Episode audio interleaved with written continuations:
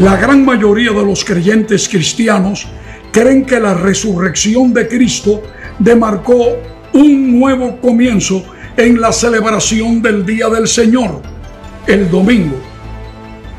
Encabezados por la Iglesia Católica, Apostólica y Romana, la inmensa mayoría de los cristianos protestantes y evangélicos se reúne cada domingo en celebración como el Día de reposo cristiano.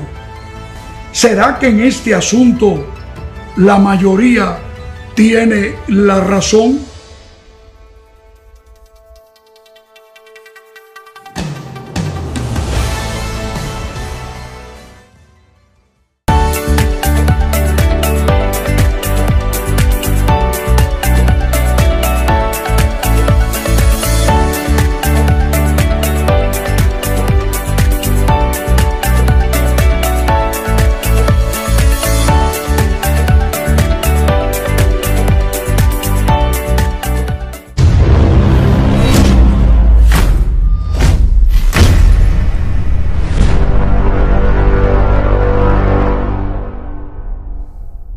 En nuestro video anterior estuvimos analizando algunos textos que nos presentan en los evangelios que Jesús se reunió con sus discípulos el primer día de la semana, es decir, el domingo, después de haber resucitado. Ya que este es un asunto de gran importancia, deberíamos considerar un par de preguntas reflexivas. La primera es, ¿estaban los discípulos reunidos celebrando un culto de acción de gracias, un culto religioso en gratitud por la resurrección de Cristo? La segunda pregunta reflexiva es, ¿acaso el día que ellos estaban teniendo esa celebración era en las horas del primer día de la semana o en las primeras horas del segundo día, es decir, el lunes? Hoy nos dedicaremos a analizar algún otro texto del Nuevo Testamento que nos presenta que el apóstol San Pablo, el gran dirigente de la iglesia, se reunió con los hermanos para celebrar la Eucaristía, es decir, la cena del Señor en horas del primer día de semana, es decir, el domingo.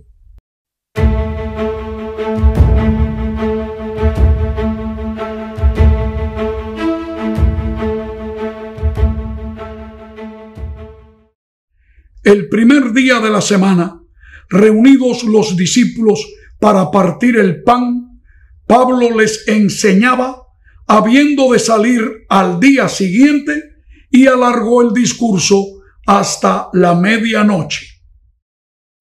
Esto parece estar claro. El apóstol Pablo, regresando de su gira por Macedonia y Grecia y rumbo a Jerusalén, prefirió hacer escala allí en la ciudad de Troas, donde había una naciente iglesia, allí en la costa occidental de Turquía, con el fin de ver a los hermanos, pasar con ellos unas horas y continuar su viaje hacia Israel. Sería esta ciudad llamada Troas, allí en la costa occidental de la provincia de Anatolia, hoy Turquía, la misma ciudad aquella mítica llamada Troya, que fue el centro del desarrollo de aquella epopeya que escribiera el poeta ciego Homero? ¿Quién sabe? Eh, lo cierto es que tal vez nunca se va a saber la realidad sobre eso. Hemos tenido la oportunidad de estar allí en ese lugar. Tienen allí un monumento con un símil del caballo de Troya que se usara otrora pero no hay nada que pueda confirmarlo. Lo cierto sí es que Pablo llegó a Troas para encontrarse con sus hermanos en la fe. Lo que sí es muy cierto que hay tres puntos que debemos considerar en la visita momentánea de San Pablo allí en Troas. Primer lugar, que él llegó allí y se propuso predicarle a los hermanos y eh, celebrar con ellos la cena del Señor. Segundo, que era el primer día de la semana, dice el texto, era lo que hoy diríamos domingo. Y en tercer lugar, podemos concluir que él alargó su discurso hasta la medianoche. Todo eso está escrito allí en el pasaje bíblico. En efecto, la clave de toda esta narración es el incidente trágico que ocurrió cuando ya pasada la medianoche, un joven, un adolescente posiblemente, se quedó dormido en el marco de la ventana de un tercer piso, perdió el equilibrio dormido, cayó. Y aquello fue una tragedia. Todos corrieron porque el muchacho había fallecido. Pero por una obra milagrosa que solamente Dios puede hacer a través de la oración de San Pablo, este niño o este jovencito recobró la vida. Es que este accidente fue realmente el centro del relato. Pero hay otros colaterales que vale la pena analizar.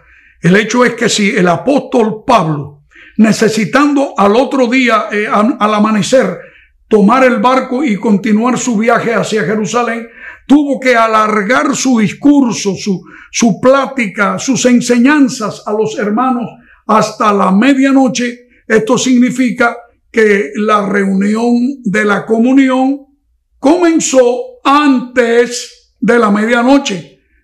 Eh, es muy evidente que pudo haber ocurrido después de la puesta del sol o tal vez antes de que el sol se ocultara, lo que pudo garantizar entonces que la comunión se celebró no el domingo, sino el sábado. Es muy probable, mis queridos amigos, que, que Pablo llegó desde ese fin de semana y él pasara el sábado con ellos. Yo me imagino como un congreso, como una convención espiritual, y él pasó el sábado con ellos y les instruyó, inclusive les dio la comunión o la Eucaristía o el símbolo de la Santa Cena. Y que al comenzar él a hablar y a predicar, eh, aquello fue largo, los hermanos, tal vez, esto yo lo estoy especulando, le pidieron al apóstol, eh, sigue hablándonos, porque allá él sabía, Pablo, que le faltaba poco tiempo allí, así que accedió y entró ya a las horas del primer día de la semana como dice el texto, y que fue cuando ocurrió el accidente de Eutico de este joven. Debe tenerse en cuenta que los días eran contados desde la puesta del sol hasta la puesta del sol. No como hoy, por los calendarios romanos que seguimos, eh, se empieza a las 12 de la noche. En efecto, no ocurre nada en los astros ni físicamente, pero Dios en la creación demarcó que el sol habría de marcar los días y también se marcarían los días, los meses y los años. Así que es evidente que el apóstol Pablo considerara y enseñara a aquellos discípulos que al ponerse el sol, es decir, cuando se ocultó el sol ese sábado al atardecer, ya comenzó el primer día de la semana. Y Lucas, el cronista que lleva eh, los datos del libro de Hechos de los Apóstoles, presentara que era el primer día de la semana cuando eh, el Pablo alarga su discurso hasta la medianoche, cuando el joven Eutico se le queda dormido. Ahí está el centro del relato. Les voy a decir que hay detalles en este texto que quizás nunca puedan ser del todo aclarados. Son textos muy antiguos y que hay que interpretarlo en los contextos para saber lo que es la verdad en el asunto. Pero hay algo que sí debe quedar claro, es que no podemos tomar este texto del libro de Hechos de los Apóstoles como una prueba contundente de que por haber ocurrido este incidente y esta reunión, ya haya una prueba fidedigna de que dejó de ser el sábado el día de reposo para ser ahora inaugurado el primer día de la semana, es decir, el domingo como tal. Porque Cristo estableciera ese día al celebrar la cena del Señor o la Santa Cena o la comunión o la Eucaristía, como se le quiera llamar en esas horas. Pero te digo una cosa, ¿acaso no instituyó Jesús la Santa Cena un jueves en la tarde antes de oscurecer? Entonces quiere decir que el día de reposo sería el jueves. Por eso, claro que no. Yo creo que debemos tener eso en cuenta en nuestro análisis. Por otro lado, si hay pruebas muy, muy textuales que el apóstol Pablo se reunió con cristianos o creyentes o inclusive algunos que no lo eran siquiera, eran paganos o gentiles en horas de sábado en la ciudad de Antioquía de Pisidia. Veámoslo. Ellos, pasando de Perge, llegaron a Antioquía de Pisidia y entraron en la sinagoga un sábado y se sentaron. Cuando salieron ellos de la sinagoga de los judíos, los gentiles les rogaron que el siguiente sábado les hablase de estas cosas. El siguiente sábado se juntó casi toda la ciudad para oír la palabra de Dios. Nótese que está diciendo aquí el texto que casi toda la ciudad, la mayoría no eran judíos, eran gentiles nativos de ese lugar, se reunieron para escuchar la palabra de Dios de labios de San Pablo. Resulta claro saber que el tema principal de la predicación de Pablo no fue mostrarle a aquellos gentiles, entiéndase por tales los que no eran judíos, los que eran paganos, cuál era el día de reposo. Pablo no les habló allí de que el sábado es el día de reposo. Claro, estaba reunido en una sinagoga judía que escogía ese día para la reunión. Y Pablo lo aprovechó.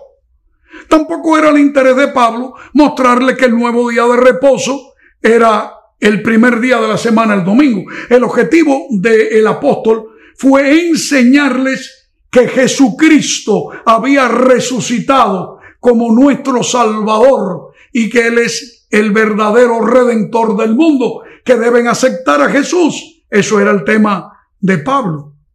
Pero nunca podemos tomar este texto como una prueba contundente de que eh, Pablo eh, eh, indicó un cambio de día de reposo. Al contrario, dice allí que los mismos gentiles, los mismos paganos, le pidieron que el siguiente sábado les siguiera enseñando la palabra de Dios. Bueno, si acaso Pablo le importaba poco ya, porque el cambio se había hecho, supuestamente, ¿Por qué esperaría Pablo una semana para seguir explicándole? ¿Por qué no les dijo, miren, miren, mañana domingo vamos a reunirnos y yo les voy a explicar esta verdad? ¿Por qué esperar si ya el domingo era el nuevo día de reposo supuestamente? ¿Por qué no tomó el domingo para explicarles y esperó hasta el otro sábado? Claro, yo sé la respuesta. Van a decirme algunos, pero es que la sinagoga se reunía los sábados. Es cierto, pero hay también evidencias que en las plazas o junto al río, San Pablo se reunía con la gente. Así que pude haberle dicho, miren, este, mañana vamos a reunirnos en la plaza de la ciudad, etc. Pudo haberlo hecho, ¿no les parece a ustedes? Creo que mis amigos, hay, hay mucha tela de que cortar en este estudio y, y hay muchos textos más a tratar. Yo quiero decirte que en el próximo video, ya que en este ya el tiempo se nos acaba, me gustaría analizar con ustedes algunos incidentes más, como por ejemplo que el apóstol Pablo ordenó que el primer día de, la semana se pusiera aparte la ofrenda que los hermanos paganos o de origen pagano, ahora eran cristianos, enviarían a los pobres de Jerusalén. O tal vez, mm, ¿por qué Jesús le dijo a sus discípulos que oraran para que la destrucción de Jerusalén no, los no les encontrara en un día tan, mm, tan especial como el sábado. Y en definitiva, ¿será que se acabó el sábado ya para los cristianos? Eh, ¿Qué pasó en los próximos siglos? ¿Quién fue el que dio un cambio rotundo para que el sábado ya no fuera el día cristiano de adoración a Dios, sino el primer día de la semana. ¿Y por qué? Bueno, el tiempo se acaba y no podemos seguir en este tema. Pero si este tema te ha interesado, por favor, eh, márcanos un like de reconocimiento a esto y eh, por favor, es importante que te suscribas a nuestro canal para que los próximos eh, estudios te lleguen automáticamente.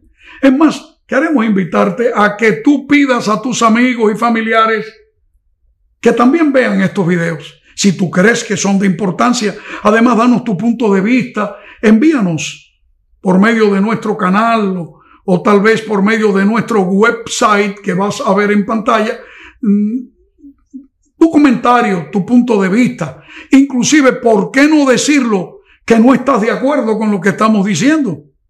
Hazlo y danos versículos de la Biblia que apoyan tu punto de vista.